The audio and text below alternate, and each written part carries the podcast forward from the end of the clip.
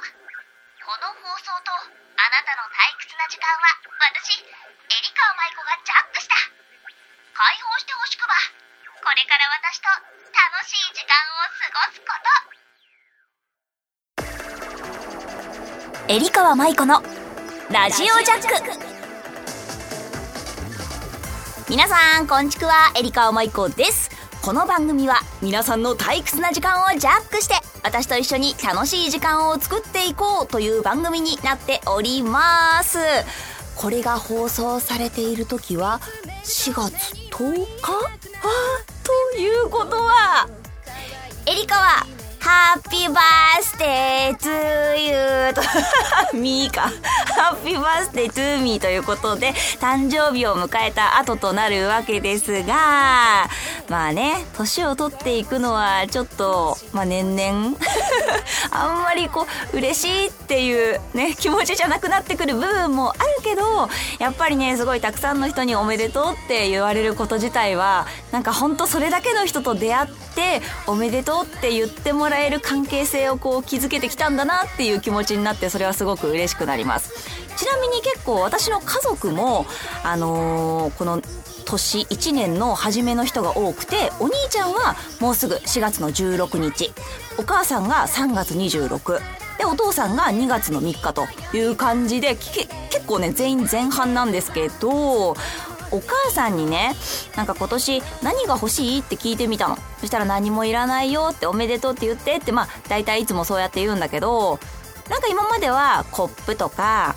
このなんかこうストールとかなんかそういうのをこう意識してあげるようにしてたんだけど今年はねちょっとお花を送ってみたのそうでそしたらそれを手渡しじゃなくてこう郵送で家に届くようにしてメッセージカード付きで送ってみたんだけどそしたらねすごいすごい喜んでくれてあお花一つでこんなにね嬉しくなってくれるんだなと思ったらもう何枚も何枚も写真を撮って LINE でもうスパスパスパスパ送ってくるのね。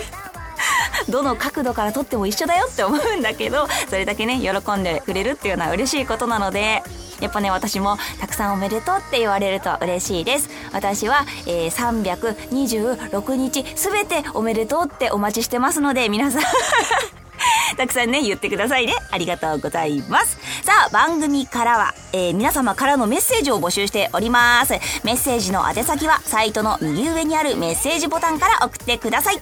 皆様からのお便り、そして、気鋭のハガキ職人さん、大大大募集中です。それでは、エリカ舞子のラジオジャック。今日も最後まで解放しませんよこの番組はラジオクロニクルの提供でお送りいたします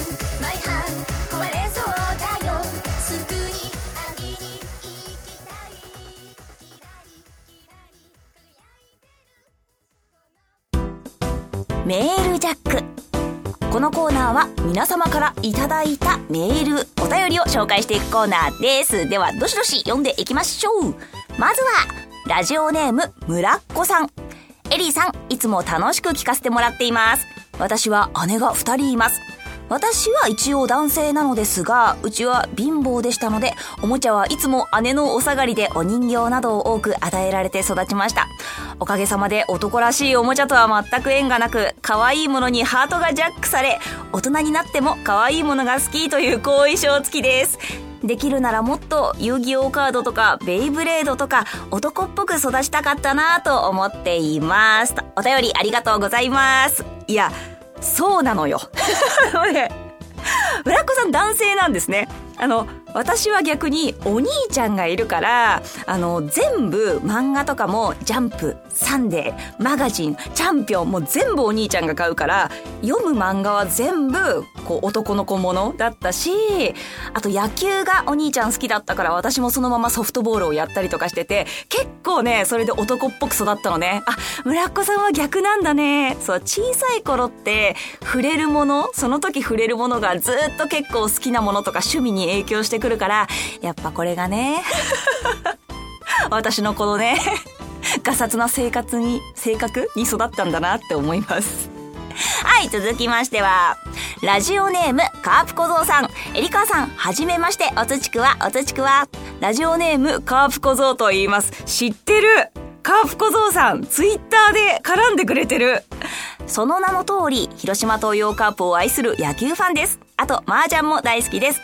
モンド TV の YouTube チャンネルで2ヶ月間の生放送ほぼ毎日見てました。リポーターお疲れ様でした。こちらが聞いてほしいなと思ったポイントを的確に聞いてくれるし、選手の気持ちを引き出すのが上手だなと思いました。ちくわ笛も良かったですよ。これからはラジオもちゃんと聞いてまたメッセージを送りますね。それでは、ということでありがとうございます。そうなの。このね、YouTube のチャンネルの中で私がリポーターの役目をやっていた番組で、こう皆さんからの質問を受け付けるっていうコーナーというかそういうのがあってその時にこのカープ小僧さんがたくさん質問くれたりとかしててそういつも気づいていたの。だからまさかこんな風にねツイッター以外でもラジオを聞いてくれたりっていうのがあると思わなくてめちゃめちゃ嬉しいです。繋がっていくんだね。これからもどうぞよろしくお願いします。さあ続きましてはラジオネームよっちゃん部長ちくお 一生治んないね、これね。ちくお えー、3月。年度末も終わり。新年度、4月もスタートですね。ってことは、部、部長の生誕祭お誕生日おめでとうございます。良き一年になりますように、これからも陰ながら応援しく。これからも陰ながら応援していく所存であります。はい、よっちゃんありがとうございます。よっちゃんは本当にね、いつもこう、おめでとうの言葉もそうだけど、いろいろな麻雀とか、まあ、ラジオのね、公開収録の時もそうだったけど、本当に駆けつけてくれるエリーのヒーローのような お父さんのような存在です。いつも支えてくれてありがとう。よっちゃん誕生日いつだ？そう、やっぱね、お祝いされるだけじゃなくて、私もみんなにもおめでとうとかありがとうってたくさん伝えていきたいので、今日俺の誕生日だよとか、この日だよってあったら、それも教えてね。以上、メールジャックのコーナーでした。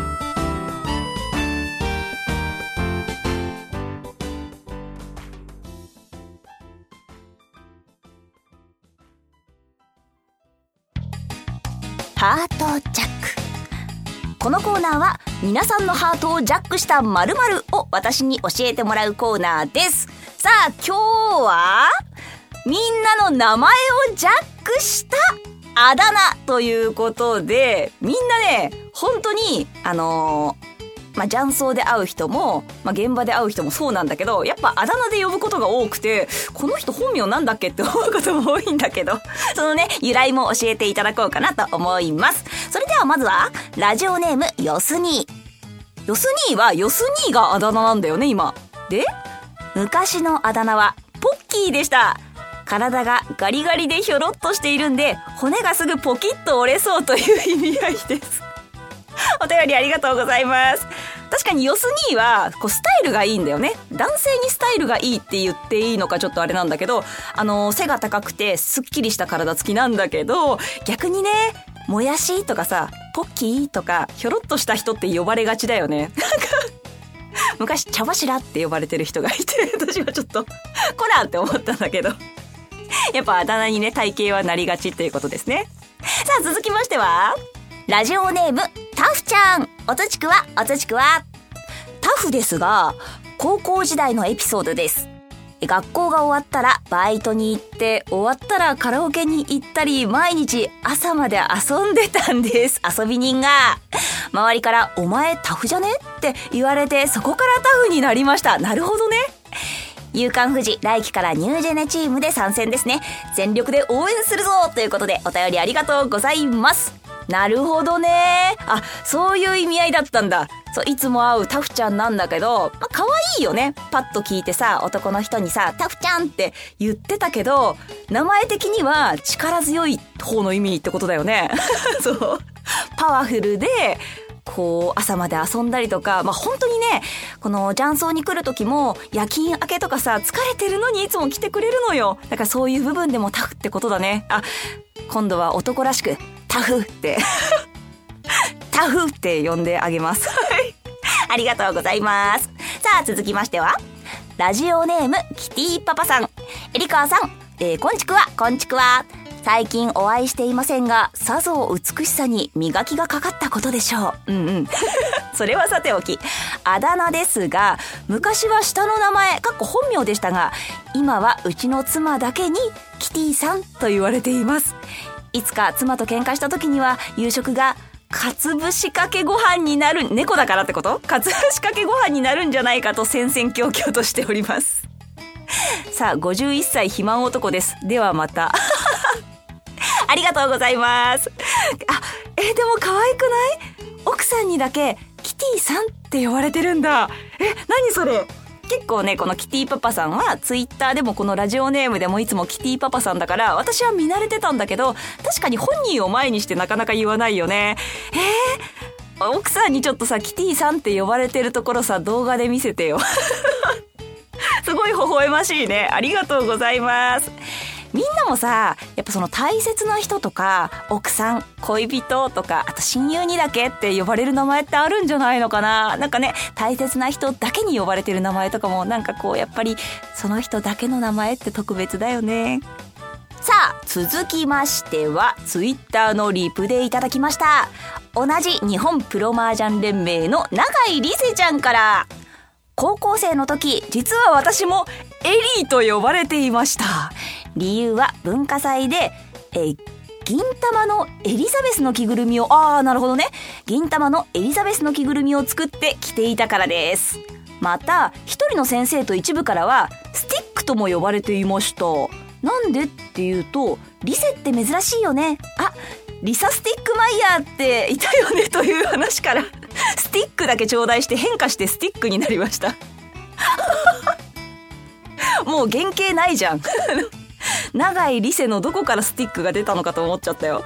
はい、ありがとうございます。えー、リセちゃんもさ、これ読んで思ったの。あ、ダブルエリーだったんだね、ということは一緒にチームでこう戦ってる時はと思って。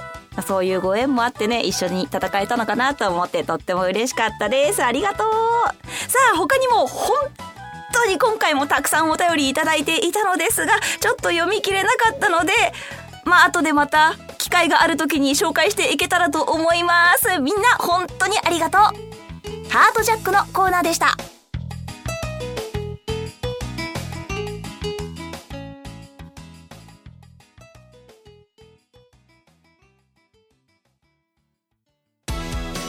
エリカーマイコのラジオジャック。そろそろエンディングのお時間です。ちなみに私はですね、エリーって呼ばれたの、実は二十歳超えてからぐらいかもしれない。その前までは 高校生の時はね、ママって呼ばれてて、なんかね、すごく、こう、大人っぽく見られたりとか、あと字とかもね、お母さんに見てすごい、なんか達筆に見える感じだったみたいで、みんなから、こう、いろいろ頼られる時があって、今ポンコツだけどね。その時はね、すごいね、ママ、ママって呼ばれてて、なんか、あ、子供たちをおいで、みたいな 気持ちになってたんだけど、その前とかは「恋ま」とかひねりないねこれね。とか呼ばれてたりして。だからね本当につい最近エリーってこうあだ名がついてでも自分の中ではねめちゃめちゃこう気に入っているあだ名になっているので初めましてってこれから会う人も気軽にエリーって呼んでくださいね。はい。さあ、エリカーマイコはいろんなものに出演しております。麻雀ファイトクラブ SP、これはスマホなどでプレイできるものです。そしてアーケード版麻雀ファイトクラブ疾風にも参戦しております。全国どこでもいつでもなんとプロ雀士とそして私とエリーと 一緒に麻雀が打てちゃうかもというわけで皆さんぜひぜひプレイしてみてください。からのなんと2回目の公開収録が決定しましたうお日付は5月の7日土曜日で相方はなんと水口美香プロチー!ムイエーイ!なんとねいつも飲み友達でしかない。チムと一緒にちょっとお話をしてねみんなにいつもこの2人はどんな雰囲気なのかなっていうのを見てもらおうかなと思います。募集はもう開始されているはずなのでまあね、もういっぱいになっちゃってると思うんだけど、万が一 枠が空いていたら、あの皆さんぜひ今すぐにポチッと、えー、応募していただいてですね、一緒に楽しい時間を作っていただこうと思いますので、どうぞよろしくお願いします。それではエリカ舞子のラジオジャックはあそれではエリカ舞子のラジオジャック。今日はここまでです。はあそろそろみんなを解放しますか。お相手はママじゃないよエリーだよなエリカ舞子がお送りしました。それではまた絶対遊びに来ること。おつちくはこの番組はラジオクロニクルの提供でお送りいたしました。